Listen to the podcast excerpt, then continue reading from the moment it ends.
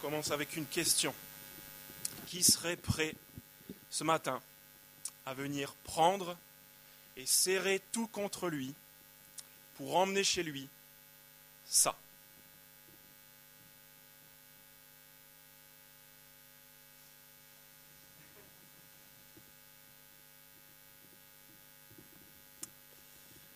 Pour ceux qui nous écoutent, qui ne peuvent pas voir ce qui vient de se passer, j'ai amené un vieux sac poubelle puant, rempli d'une bonne cinquantaine de litres de détritus en tout genre. Et pour ceux qui ne nous connaissent pas, je vous rappelle que dans ma famille, on a quatre enfants, dont un qui continue d'avoir des couches toute la journée. Ça nous fait rire, mais c'est peut-être comme ça que vous voyez le christianisme. Jusqu'à ce matin. Un vieux truc, pas attirant du tout, honteux et même gênant. Et qu'est-ce qui pourrait changer ça? Le fait qu'on se réunisse dans un cabaret. Quel avantage est-ce qu'on aurait de prendre le christianisme, le christianisme à bras le corps, de venir à Christ, de l'emporter chez soi? Qu'est-ce qui pourrait changer cet aspect? Certainement pas un petit morceau de papier carré qu'il contiendrait un petit morceau de papier légèrement cartonné, coincé entre une sauce ketchup et un de mes mouchoirs usés, même bien usés de cette semaine. Sauf, sauf si ce petit carré de papier n'est autre que le ticket gagnant pour le dernier tirage de l'euro million. 130 millions d'euros. Même le micro, il tombe tellement c'est waouh, lourd. 7-0. Je repose ma question maintenant. Qui voit l'avantage de venir récupérer ce magnifique sac, de le serrer précieusement contre lui, de le tenir bien au chaud dans son manteau sans en perdre une seule goutte, son précieux jus, de l'emmener chez lui et de pouvoir le déballer tout seul? En fait, c'est ce qui risque de nous arriver ce matin. Parce qu'on va se rendre compte qu'au beau milieu de ce, tas de détritus qu'on peut euh, considérer être le christianisme, au centre de ce qu'on peut trouver repoussant, il y a un petit bout de papier. Un petit bout de papier sale peut-être, qui s'appelle Jésus. Un petit bout de papier sale qui se révèle être, après meilleure analyse, un gigantesque avantage, un raz-de-marée de bénédiction, le gros lot de tous les temps. Ce matin, il faut vraiment que vous vous prépariez à une indigestion une montagne de cadeaux, une avalanche d'avantages, de privilèges, de bénédictions. Vous l'entendez peut-être pas, mais ça gronde là-haut sur les sommets et ça va dégringoler maintenant. Préparez-vous, c'est énorme. Lisez avec moi le verset 3. Béni soit le Dieu et Père de notre Seigneur Jésus-Christ qui nous a bénis de toutes bénédiction spirituelle dans les lieux célestes. En Christ, on est né à nez dans ce verset 3 avec ce Paul dont on a parlé tout à l'heure, qui nous a salués rapidement en deux versets avant d'exploser de reconnaissance dès le verset 3. Et les dix versets qui suivent, qu'on va voir ce matin, sont juste l'explication de son émerveillement en une seule et interminable phrase dans l'original. Laissez-moi vous dire, avant d'entrer dans le détail de cette phrase, que ce qu'on s'apprête à voir ce matin, c'est énorme. D'abord, c'est énorme parce qu'on parle du désir même de Dieu lui-même. Un désir divin, sa volonté. Regardez, au verset 1, déjà on en a parlé, Dieu a choisi un homme pour qu'on entende parler de ces bénédictions dont on va parler ce matin. Dans la suite du verset 5, on retrouve le même mot. C'est ce qu'il a voulu dans sa bienveillance.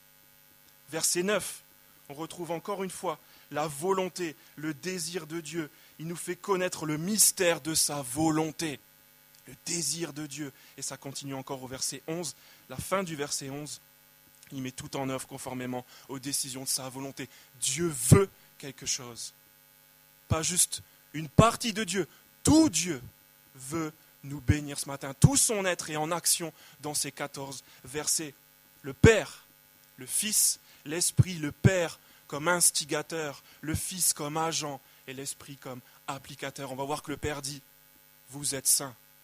Ensuite, on va voir que le Fils applique, il, est l'agent de ça, il nous, il nous rend saints. Et le Saint-Esprit, il nous rend réellement saints jusqu'au jour de la libération. Regardez tout l'être de Dieu et en action au verset 3 déjà. Béni soit le Dieu et Père, premier, de notre Seigneur Jésus-Christ, deuxième, qui nous a bénis béni de toute bénédiction spirituelle dans l'esprit. C'est encore plus clair, versets 13 et 14. En lui, en Christ, dans le Messie qui était au verset 12, en lui, premièrement, vous aussi, après avoir entendu la parole de la vérité, l'évangile qui vous sauve, en lui, encore une fois, vous avez cru. Et vous avez été marqué de l'empreinte du Saint-Esprit qui avait été promis. Il est le gage de notre héritage en attendant la libération que Dieu s'est acquis. Le Père, le Fils, l'Esprit, tout son être, sa volonté, tout son désir est en, en, train de bouger là dans, dans ces quelques versets. Et il n'y a pas que la volonté et tout l'être de Dieu qui sont engagés. C'est aussi énorme parce que regardez les superlatifs qui sont disséminés un peu partout dans les versets. Verset 6, on va parler d'être comblé dans le bien-aimé. Verset 7, on va parler de la richesse de la grâce. Verset 8, de l'abondance qu'il nous accorde. Et verset 10, pour conclure, on va parler de tout, dans le ciel, sur la terre, tout, la richesse, l'abondance. Regardez aussi la qualité des bénédictions pour terminer. C'est ça qui fait que c'est énorme ce qui est en train de se passer pour nous ce matin. Regardez la qualité des bénédictions qui nous attendent ce matin au verset 3. Il nous a bénis de toute bénédiction spirituelle dans les lieux célestes. Je ne sais pas pourquoi vous aviez l'habitude d'utiliser le mot béni. Ah, ce gars, cette fille, il est béni. Je te bénis, mon frère, ma soeur. Que le Seigneur te bénisse. Ce, footballeur, il est béni des dieux. Regarde comment il joue. Ah, je suis béni, j'ai reçu une prime.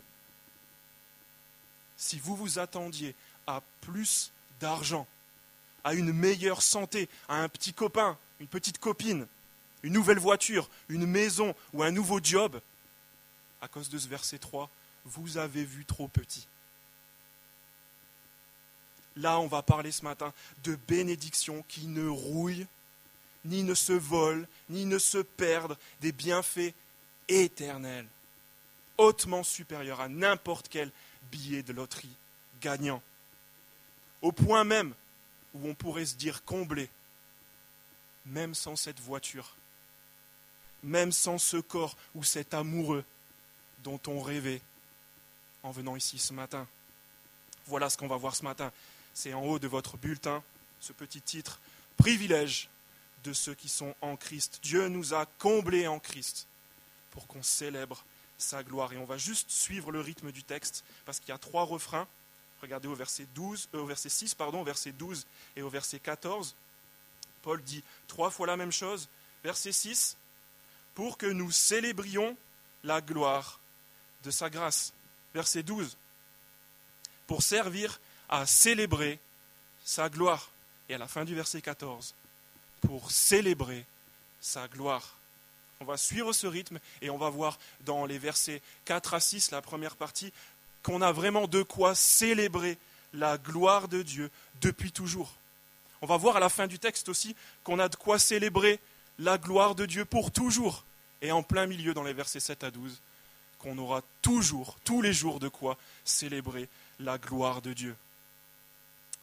Commençons au verset 4 à découvrir de quoi célébrer la gloire de Dieu depuis toujours. Pourquoi est-ce qu'on doit se réjouir depuis toujours? D'abord, on va commencer par deux raisons, deux bénédictions, une au verset 4, une au verset 5, avant le premier refrain du verset 6. Verset 4. Pourquoi est-ce qu'on doit se réjouir depuis toujours? Et célébrer la gloire de Dieu, pardon. En lui, en Christ, Dieu nous a choisis avant la création du monde pour que nous soyons saints et sans défaut devant lui. Avant que tout n'existe, avant la création du monde, Dieu nous avait choisis pour qu'on soit saints. Dieu nous a aimés personnellement et sans condition, parce que c'était avant que tout n'existe. Pourquoi est-ce que c'est magnifique? Ça, pourrait nous passer au-dessus de la tête. Est-ce que vous connaissez vous aussi un de ces chefs de secteur, de chef, chef d'équipe ou de manager, qui prend un malin plaisir à jouer au patron en son absence? Le mec, il transpire l'orgueil. Il est rempli de défauts. Et le pire, c'est qu'il s'en rend même pas compte. Il est odieux.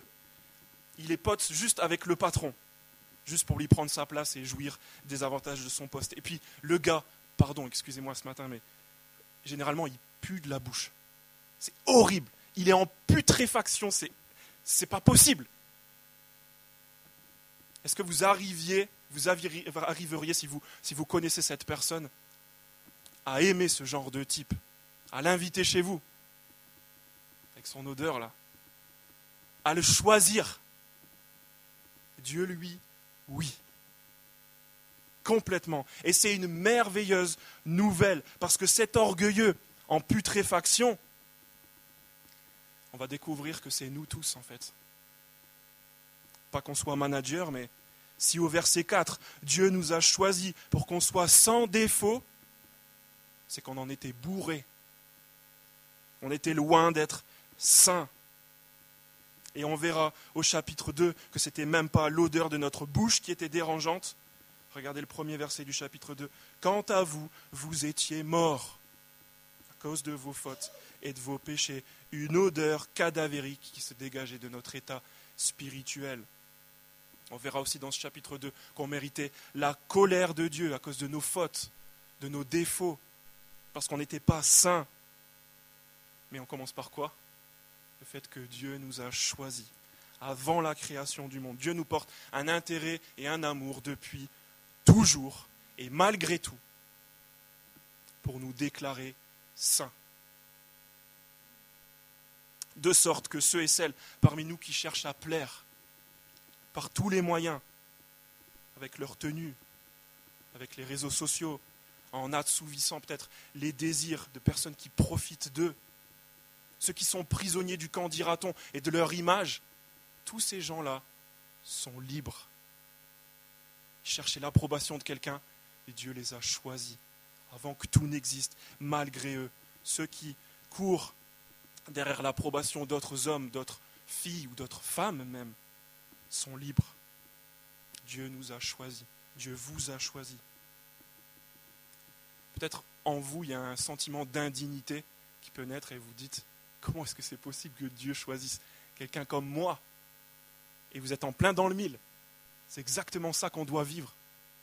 On doit se dire c'est trop grand et moi je suis trop mauvais. C'est pas possible.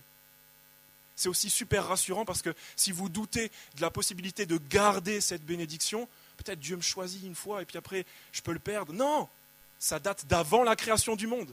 Ça ne dépend pas du tout de qui vous êtes, de ce que vous faites. Ça dépend de lui, de son choix et de ce qu'on va voir dans la suite, verset 7 et après. Ça crée aussi en nous un profond sentiment d'humilité. Qui on est, qu'est-ce qu'on a fait pour que Dieu porte le regard sur nous, pour qu'il nous choisisse, qu'il ait une faveur envers nous?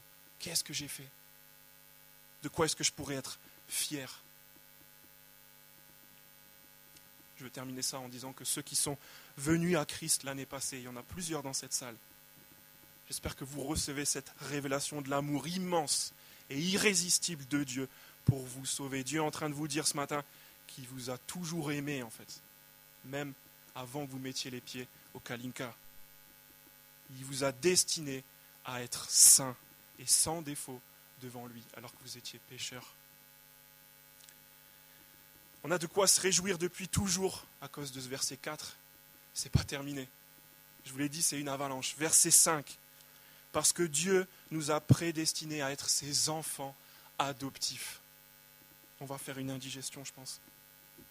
Je vous vois là, et je pensais que ça, serait, ça arriverait plus tard, mais je vous vois déjà, vous en pouvez plus. Ça va être très très dur ce matin. Verset 5. Il nous a prédestinés à être ses enfants adoptifs par Jésus-Christ. C'est ce qu'il a voulu dans sa bienveillance, dans sa bonté. On a de quoi se réjouir parce que Dieu nous a adoptés. Dieu devient proche pour nous. Il devient notre Père. On peut l'appeler notre Père. On peut l'écouter par sa parole. Et on sait aussi qu'il nous écoute par la prière. C'est au-delà de nos pensées. Il nous écoute et il nous répond. C'est notre Père. Il n'y a pas si longtemps, j'ai surpris notre premier fils, Elijah, qui jouait avec son ami Jude à un jeu. Je pense qu'on a tous joué à ça. Moi, mon père, vous connaissez ce jeu? Moi, mon père, euh, il a une plus grosse voiture. Moi, mon père, il est plus grand. Et là, quand il joue avec Mike, j'ai toujours perdu. Moi, mon père, il a une plus grosse voiture. Moi, mon père, il a une plus grosse barbe. Il court plus vite, il saute plus loin, etc. Imaginez un peu ça. Votre père, c'est Dieu. Qu'est-ce que tu risques? Le fait que Dieu nous adopte, il nous choisit comme ses enfants, ça nous donne la force d'accepter n'importe quelle critique, la calomnie, même les boulots sans prestige. Dieu m'a choisi, je suis son enfant. Et c'est pas terminé. En fait, on est en train de voir des bénédictions ce matin, mais ça va continuer tout au long de la lettre, parce qu'on va voir au chapitre 2 qu'en étant les enfants de Dieu, on est intégré à une famille, chapitre 2, verset 19. Les gens qui sont à gauche, à droite de vous ce matin, ce n'est pas juste des connaissances, ce n'est pas des gens que vous voyez une fois toutes les semaines. C'est votre frère, votre sœur, votre tante, votre oncle, votre grand-mère, je ne sais pas, c'est votre famille. On verra même au chapitre 5, verset 1, Paul nous dit, tel père, tel fils, si vous êtes les enfants de Dieu, agissez comme lui. C'est vraiment un bouleversement total de notre quotidien. Et on n'a fait juste deux versets. À la fin de ce verset 5, le désir et la bonté de Dieu sont rappelés. C'est ce qu'il a voulu, au cas où on douterait, dans sa bienveillance, au cas où on douterait aussi que Dieu soit bon. Il nous a choisis pour être saints, il nous a déclarés saints, il nous a adoptés, et c'est ce qu'il a voulu dans sa bonté. Mais pourquoi? Verset 6. Pour que nous célébrions la gloire de sa grâce, dont il nous a comblés dans le bien-aimé. La question c'est, quel poids, quelle importance est-ce que la grâce de Dieu avait dans votre vie jusqu'à ce matin, dans votre conception du salut? Est-ce que vous pensiez que Dieu vous devait quelque chose?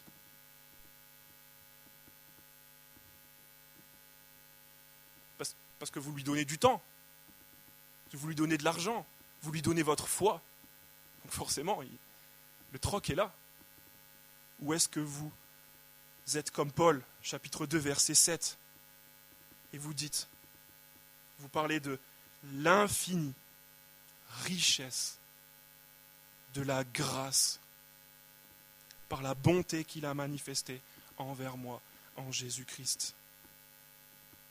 Est-ce que vous devez tout à celui qui vous a choisi et adopté?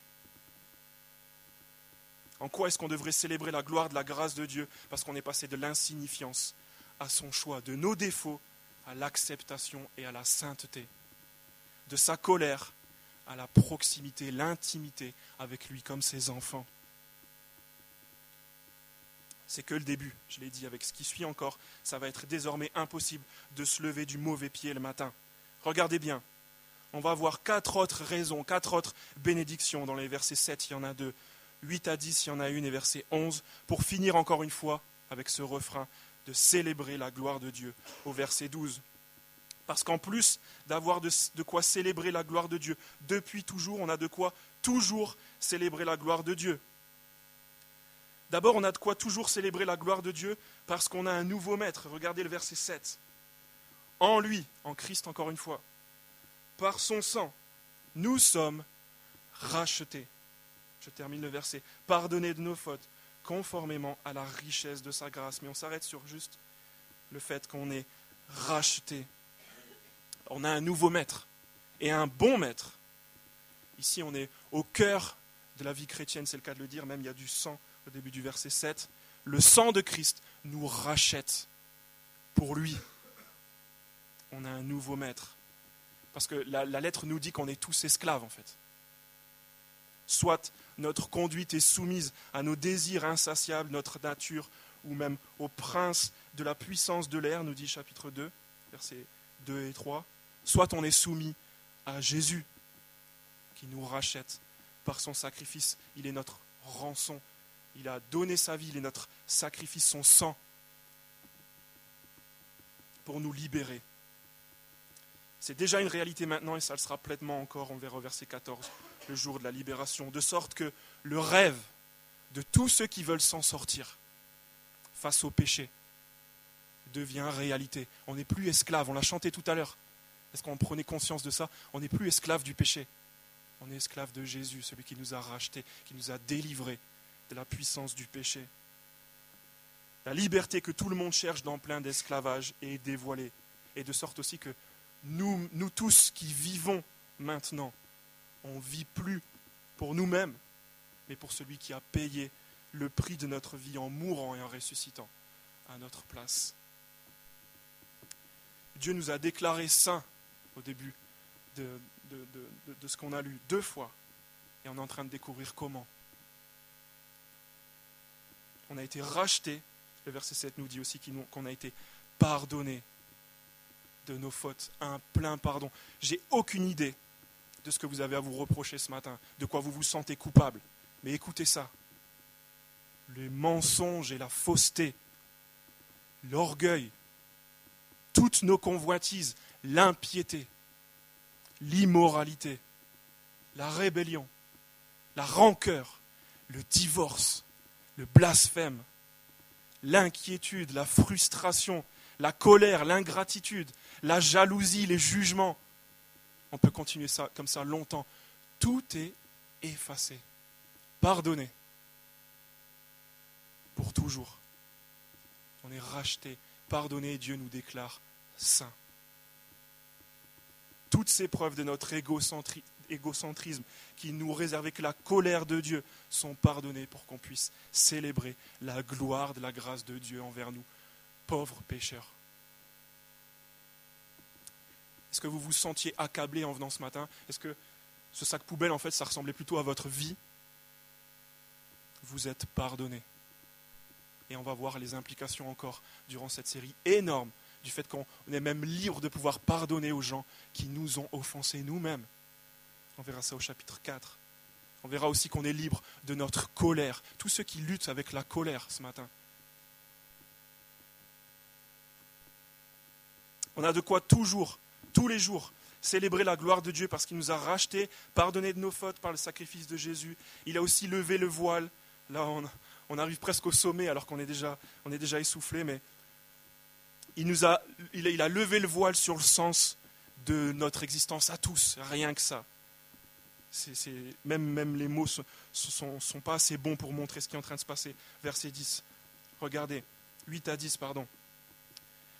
Dieu nous l'a accordé avec abondance, la richesse de sa grâce, en toute sagesse et intelligence, il nous a fait connaître le mystère de sa volonté, ce que Dieu veut depuis toute éternité, conformément au projet bienveillant qu'il avait formé en Christ pour le mettre à exécution lorsque le moment serait vraiment venu. Le suspense est terminé, écoutez bien, à savoir de tout réunir sous l'autorité du Messie.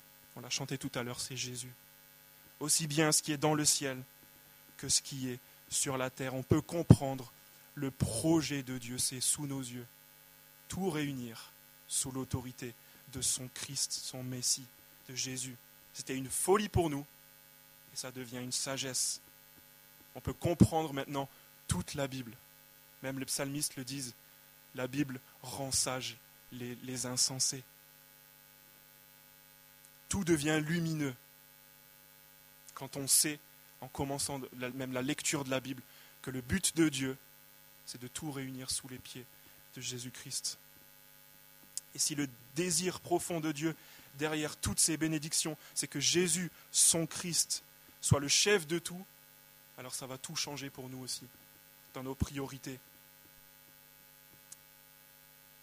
Ça va tout changer aussi dans notre conception de l'avenir. Qu'est-ce qu'on a à craindre On sait où on va. On sait comment tout va se terminer. La crainte est terminée pour nous. On a été racheté, on a été pardonné. Dieu nous a éclairés, il a levé le voile sur son projet bienveillant. Et on en arrive au verset 11, qui j'avoue est un casse-tête, parce qu'on ne peut pas vraiment trancher. Là, c'est incroyable, on est face à une bénédiction qui est double. On n'arrive pas à comprendre vraiment ce que c'est, tellement c'est riche. Il y a une subtilité de la langue ici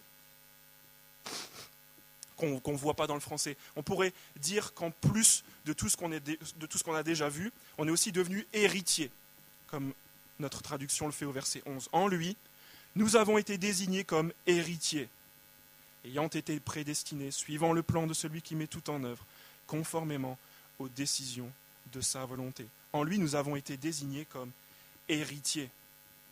Le problème, c'est qu'on ne sait pas vraiment qu'est-ce que c'est que cet héritage. Il y a beaucoup d'indices qui nous laissent penser que c'est aussi nous qui sommes l'héritage, en fait, de Dieu. Et ça va dans le sens de ce qui suit quand Paul parle euh, du sceau de Dieu sur nous. Dieu nous a acquis. C'était trop difficile pour moi de, de choisir. Mais dans tous les cas, les deux sont vrais, en fait. Si on est l'héritage de Dieu, s'il nous a acquis, si on est sa possession, nous-mêmes, on a reçu un bien énorme, un héritage gigantesque, bien plus grand que ce qu'il y a dans ce sac-là. On reste dans cette idée abondante de bénédiction attachée à Christ, de sorte que, chers étudiants, vu que c'est la rentrée, quand vous rentrerez dans votre petite chambre d'étudiant, si c'est ce que vous avez, tout seul, avec vos deux seuls meubles, pourrez vous dire, j'appartiens à Dieu, je suis son héritage. Et moi, je ne possède pas ce qu'il y a là autour de moi. Je ne possède pas cette pièce que je peux toucher les deux bouts euh, sans s'en bouger. Je possède bien plus que ça. Je vous ai dit que ces bénédictions sont énormes, elles changent tout. Verset 12. Pourquoi est-ce que Dieu nous choisit? Pourquoi est-ce qu'il nous adopte? Il nous rachète, il nous pardonne, il nous dévoile son plan, il fait de nous sa, sa propriété. Je vais vous le dire, pour qu'on devienne comme mes voisins américains. Vous ne les connaissez pas et nous on les connaît depuis peu, mais le peu de temps qu'on a passé avec eux, c'était tout le temps pour celebrate. C'est des gens qui font tout le temps la fête. Ils célèbrent tout le temps un truc. Il y a tout le temps un truc à, fêter. Je ne sais pas si c'est un truc de la culture américaine que je suis en train de, de découvrir, mais c'est incroyable. Il y a tout le temps un truc à fêter. Et comment est-ce qu'on fait pour fêter la gloire de la grâce de Dieu? C'est ce qu'on va apprendre aussi durant cette série. Si Dieu, si la grâce de Dieu a réellement du poids dans nos vies, de l'importance, si ces bénédictions changent quelque chose en nous, ça va se voir et on va pouvoir rendre gloire à Dieu. Ça peut être en chantant. On va se réjouir dans le salut, dans le salut au, lieu de, se plaindre, au lieu de regretter des choses. Ça peut être en parlant autour de nous de, de ces bénédictions immenses qu'il y a en Christ. C'est ce qu'on va faire aussi le 21 janvier. En vivant tout simplement, le chapitre 4 commence comme ça. Paul, après avoir expliqué toutes ces bénédictions, dit, Je vous encourage donc à vous conduire d'une manière digne de cet évangile, de l'appel vous avez reçu. En tout cas, certainement pas en restant inactif et secret. On va célébrer la gloire de la grâce de Dieu. On voit qu'il y a beaucoup d'implications, mais restons concentrés. On va juste voir ces bénédictions. On a vu dans les trois premiers versets de quoi célébrer la gloire de la grâce de Dieu à cause de son choix pour nous déclarer saints, pour nous adopter comme ses enfants, avant la création du monde. Et dans les six suivants, on a vu de quoi tous les jours célébrer sa grâce, parce qu'il nous a rachetés, il nous a pardonnés, il nous a révélé son plan, qui était jusqu'ici un mystère, il a fait de nous des héritiers. Mais on a encore des raisons de célébrer la gloire de Dieu en attendant la libération finale. C'est notre troisième partie, parce qu'il nous a marqués d'abord par son esprit au verset 13. En lui, vous aussi, après avoir entendu la parole de la vérité, l'évangile qui vous sauve. En lui, vous avez cru et vous avez été marqués de l'empreinte du Saint-Esprit. Non seulement on n'est plus seul, mais on a aussi une assurance solide. Il est le gage qu'on lui appartient. Dieu habite déjà en nous avant qu'on soit pleinement dans sa présence le jour de la libération finale. Verset 14. En fait, on va s'arrêter un peu là et, juste se rappeler qu'on a commencé par se demander quel avantage est-ce qu'il pourrait y avoir de prendre le christianisme à bras le corps, d'être chrétien? Quel avantage est-ce qu'il y a de venir à Christ? J'espère que vous êtes en train de vous dire, comme avec moi, euh, euh, avec moi, mais quel avantage de venir à Christ? La question, ce ne serait pas plutôt euh, quel avantage de ne pas venir à lui? C'est énorme ce qu'on vient de voir. Qu'est-ce qui nous retient maintenant de, de, venir à Christ? Si vraiment on peut gagner tout ce qu'on a dit? Peut-être qu'on ne sait pas comment faire. Et ça tombe bien parce qu'au verset 13, on va voir comment ça marche. Comment c'est possible d'être choisi pour être saint, adopté, racheté, pardonné, éclairé, marqué de l'esprit. C'est la dernière pépite de ces 14 premiers versets. Le processus qui nous amène à gagner le gros lot se trouve dans ce verset. Regardez bien avec moi. Ça commence par en lui. Et c'est encore une fois répété à la troisième euh, ligne du verset 13. En lui, vous avez cru. C'est la première chose qui doit nous, interpeller. D'abord, il faut bien se rendre compte que tous ces avantages, toutes ces bénédictions spirituelles qui sont à notre portée, elles sont là. En lui, en Christ. Et Paul utilise l'expression une bonne douzaine de fois dans, dans les douze versets, je pense. Rien que deux fois même dans le verset 13. C'est carrément sa définition de chrétien. Il dit même pas chrétien, il dit en lui, en Christ. C'est pour ça qu'on a utilisé ce titre. Privilège de ceux qui sont en Christ. Regardez. Au verset 4, mais déjà au verset 3, il terminait dans les lieux célestes en Christ. Il commence au verset 4, en lui. Euh, dans le verset 5, par Jésus-Christ. Verset 7, il commence encore une fois en lui. En fait, ça n'arrête pas. Paul ne fait que nous montrer ça. C'est en Christ, près de lui, que se trouvent ces bénédictions qu'il est en train de nous présenter. Et ces bénédictions réclament notre attachement permanent à ce Jésus. Avant de savoir comment est-ce qu'on fait pour s'attacher à Jésus, je veux juste qu'on se pose cette question. Que représente Jésus pour vous? Est-ce qu'il est ce Messie plein d'autorité du verset 10 Ou alors pas du tout? C'est en lui que se trouvent ces bénédictions. Comment est-ce qu'on fait pour les avoir? Le verset 13 nous dit, en lui aussi, en lui vous aussi, après avoir entendu la parole de la vérité, l'évangile qui vous sauve, en lui vous avez cru. Et vous avez été marqués de l'empreinte du Saint-Esprit. Et peut-être vous dites, il faut croire. Ce n'est pas pour moi. Il y a des gens, des amis autour de moi qui ont la foi, c'est un truc un peu inné, je ne pense pas qu'on puisse l'avoir. Si c'est en croyant en Jésus qu'on reçoit ces bénédictions, bah, je suis privé. Moi, je suis pas né avec la foi, désolé, au revoir. Le problème, c'est qu'on voit comment est-ce que ça commence bien avant ça. Voilà pourquoi le moment qu'on vit maintenant est super important. Regardez comment ça a commencé ce verset 13. En lui, vous aussi, après avoir entendu la parole de la vérité. Autrement dit, l'évangile qui vous sauve en lui vous avez cru et vous avez été marqué. Comment est-ce que ça commence? Par entendre la parole de la vérité, autrement dit l'évangile. C'est comme ça que tout commence. C'est ce qui nous amène à croire en lui, à croire en Jésus et à recevoir l'Esprit de Dieu et toutes les autres bénédictions conjointement. Si vous avez une seule chose à laquelle vous attachez cette année, c'est un homme, Jésus. Comment L'écoute attentive de la parole, de la vérité, de la prédication, de l'évangile. Oubliez vos impressions sur ce sac poubelle. Intéressez-vous à ce petit bout de papier qui va vous combler si vous croyez en lui. C'est notre vœu le plus cher en 2018 à Saint-Cyprien, parce que notre désir, Baptiste l'a dit tout à l'heure à Saint-Cyprien, c'est justement de rendre gloire à Dieu, en ayant été comblés nous-mêmes, On veut célébrer la gloire de la grâce de Dieu en permettant au plus grand nombre de rencontrer, de connaître ce Jésus, la puissance transformatrice de son évangile, tout ce, que c'est capable de bouleverser dans notre vie, et la joie éternelle et inégalée de la vie qui nous transmet. Je vois vos visages que vous vous sentez tous comme après un bon cassoulet. Après un bon repas de Noël, vous allez vraiment avoir du mal à digérer tout ce que vous venez de vous prendre en pleine face ce matin.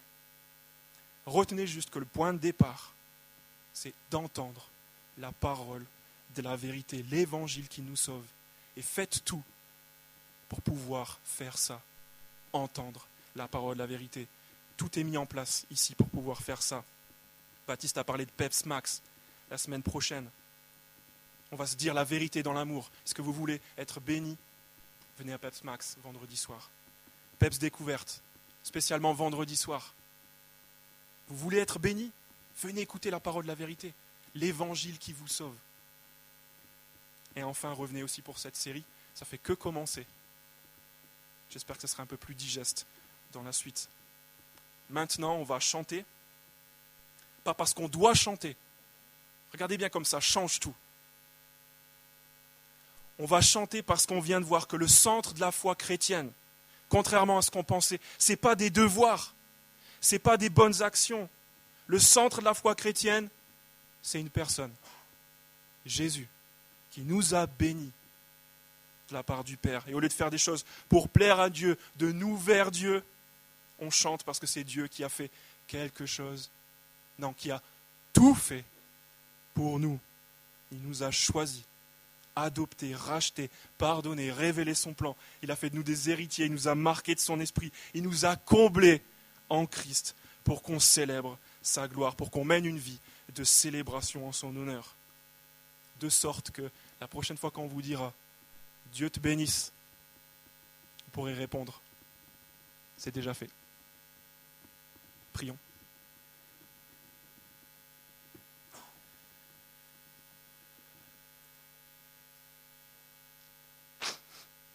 Notre Père, merci de nous avoir donné Jésus pour nous bénir abondamment de toute bénédiction spirituelle. Pardonne le peu de cas qu'on fait de ce bien suprême qu'est Jésus. Pardonne-nous de rester le nez dans notre quotidien plutôt que, que dans ces réalités tellement réconfortantes de ton choix, de ton adoption, de ton rachat, de ton pardon. Notre Père, tu nous donnes toutes les raisons de t'aimer en retour. C'est toi qui nous as aimés le premier en Jésus-Christ. Alors reçois la célébration de notre Église, la célébration de nos vies. Amen.